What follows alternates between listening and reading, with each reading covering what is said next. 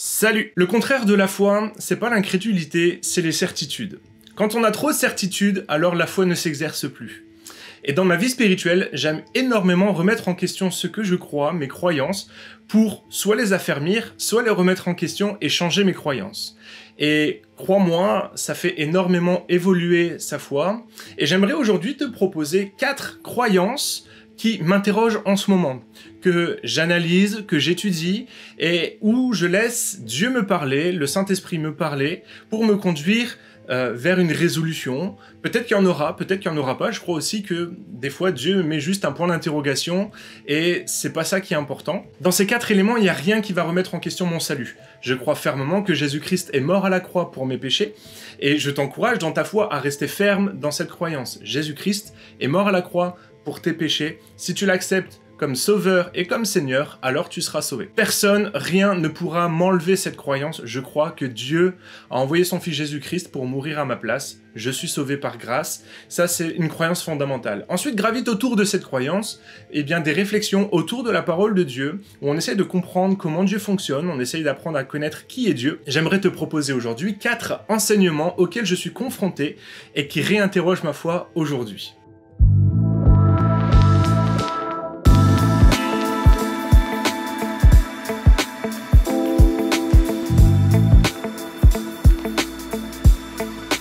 Ces quatre croyances, je n'ai pas de résolution, c'est-à-dire que je n'ai pas encore abouti suffisamment ma réflexion pour savoir ce en quoi je crois. Pour chaque point, je vais t'exposer quelle est la croyance, ce que moi je crois, et ensuite je te laisserai approfondir toi-même cette croyance et pour déterminer ce que tu vas accepter ou ce que tu vas rejeter en tant que croyant. La première croyance, c'est la notion de la prédestination.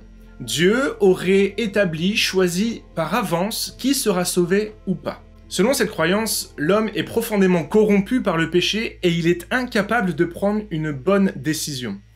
Et donc même le fait de prendre la décision de croire en Dieu est impossible pour l'homme. Et donc même le choix de Dieu est imposé par Dieu, de sorte que bah, Dieu a établi d'avance qu'il va sauver ou pas. Cette croyance, elle sort pas de n'importe où, elle est le fruit aussi de réflexions qui sont bibliques, qui sont appuyées théologiquement, et notamment sur euh, l'épître aux Romains, et j'aimerais te lire deux versets qui appuient cette théorie. Romains chapitre 8, versets 29 et 30, il nous est dit, car ceux qu'il a connus d'avance, il les a aussi prédestinés à être semblables à l'image de son Fils, afin que son Fils soit le premier-né de plusieurs frères. À ceux qu'il a prédestinés, il les a aussi appelés, à ceux qu'il a appelés, il les a aussi justifiés, et à ceux qu'il a justifiés, il les a aussi glorifiés.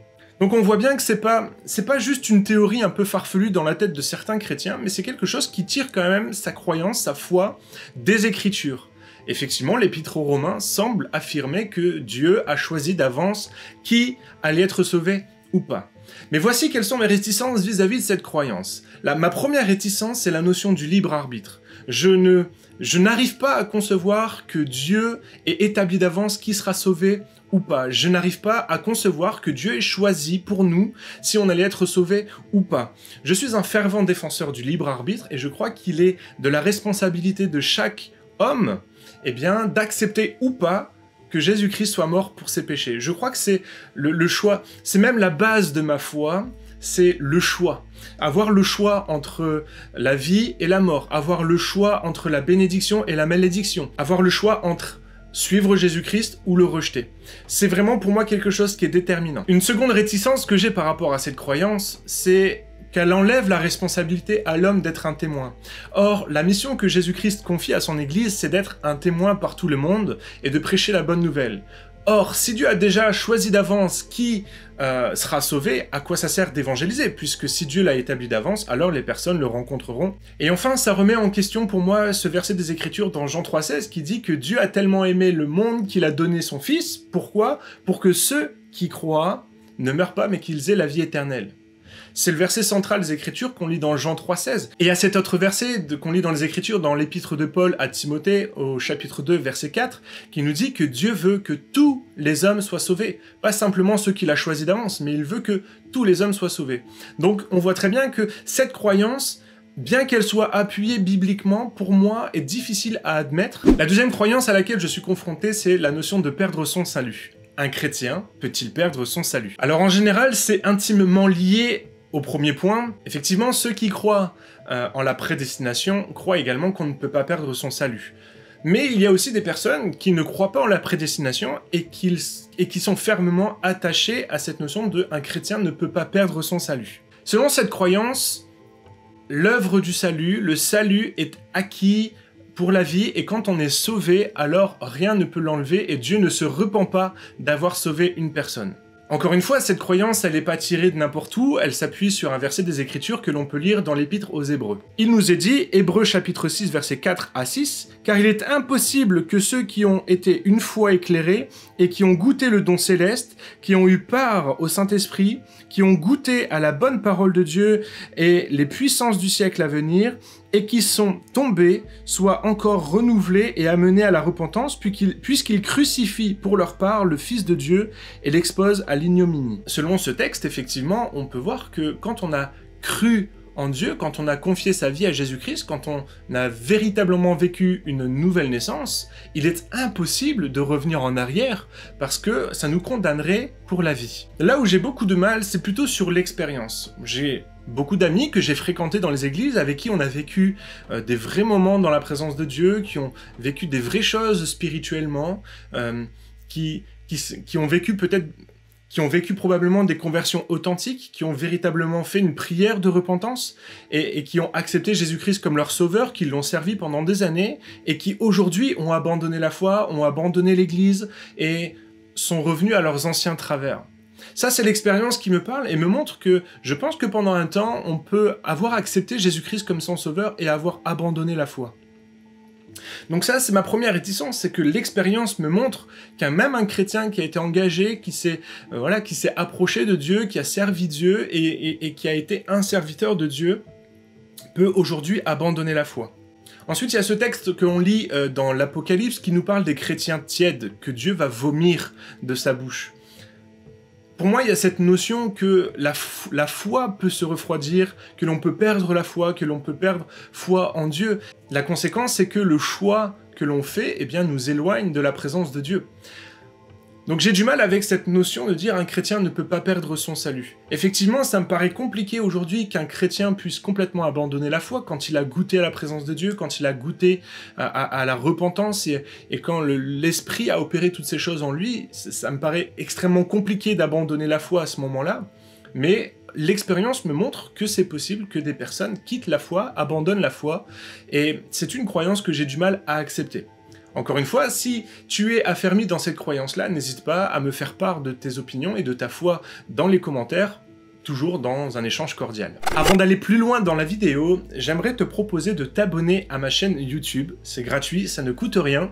Et si le contenu ne t'intéresse pas, tu seras tout à fait libre de te désabonner un petit peu plus tard. Vous êtes près de 60% à regarder mes vidéos sans être abonné. Donc, si vous êtes intéressé et que vous voulez être tenu au courant des nouvelles sur cette chaîne YouTube, eh bien abonnez-vous. Encore une fois, c'est gratuit. Depuis quelques temps également, j'accepte les souscriptions à la chaîne. Ça vous permet eh d'avoir peut-être du contenu en avant-première, du contenu bonus. Donc n'hésitez pas. Euh, voilà, c'est une petite somme à verser tous les mois qui permet de soutenir les projets de la chaîne. Vous êtes libre de le faire ou pas. La troisième croyance à laquelle je suis confronté en ce moment, c'est la notion de l'inhérence biblique. L'inhérence, c'est de croire que la Bible est complètement inspirée par Dieu et que chaque mot est inspiré par Dieu.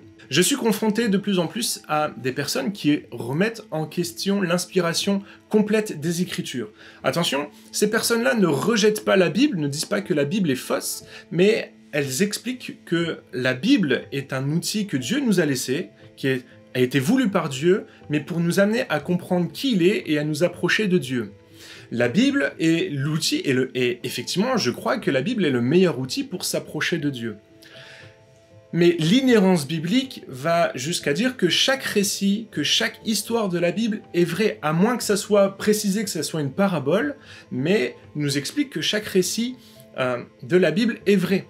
L'inhérence biblique, poussée à son extrême, c'est de croire par exemple que la Terre a été créée en six jours, et que la Terre n'a été créée qu'à un moment de la création, ce qui nous amènerait à croire que la Terre a environ 6000 ans. Si on applique l'inhérence biblique à son extrême, c'est de croire que le déluge de Noé a été universel et que l'eau a recouvert toute la surface de la Terre. Aujourd'hui, beaucoup de scientifiques s'accordent à dire que ça n'a pas été possible. En tout cas, rien ne permet de le vérifier aujourd'hui.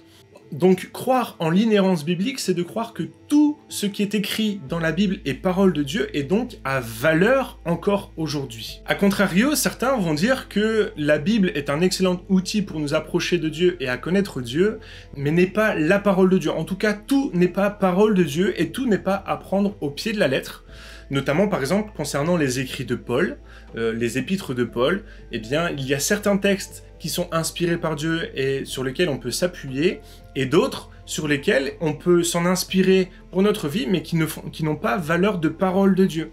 Je suis donc confronté à ces deux extrêmes, entre ceux qui pensent que la Bible est complètement inspirée par Dieu et que tout a encore valeur aujourd'hui, y compris toute la loi de Moïse, et ceux au contraire qui disent eh bien que il faut aller puiser dans la parole de Dieu ce que Dieu veut nous enseigner, ce que Dieu veut nous apprendre, mais que tout n'a pas euh, la même valeur dans les Écritures. Donc moi je suis un petit peu partagé au milieu de tout ça, et j'ai tendance à croire que la parole de Dieu nous a été transmise par Dieu et elle a été voulue par Dieu, et qu'une bonne méditation des Écritures nous permet de ne pas nous tromper euh, dans notre foi, de ne pas être mal orienté, mais qu'il faut simplement apprendre à bien la lire, à bien la méditer et à bien la mettre en pratique, comme je vous le répète depuis la création de cette chaîne YouTube.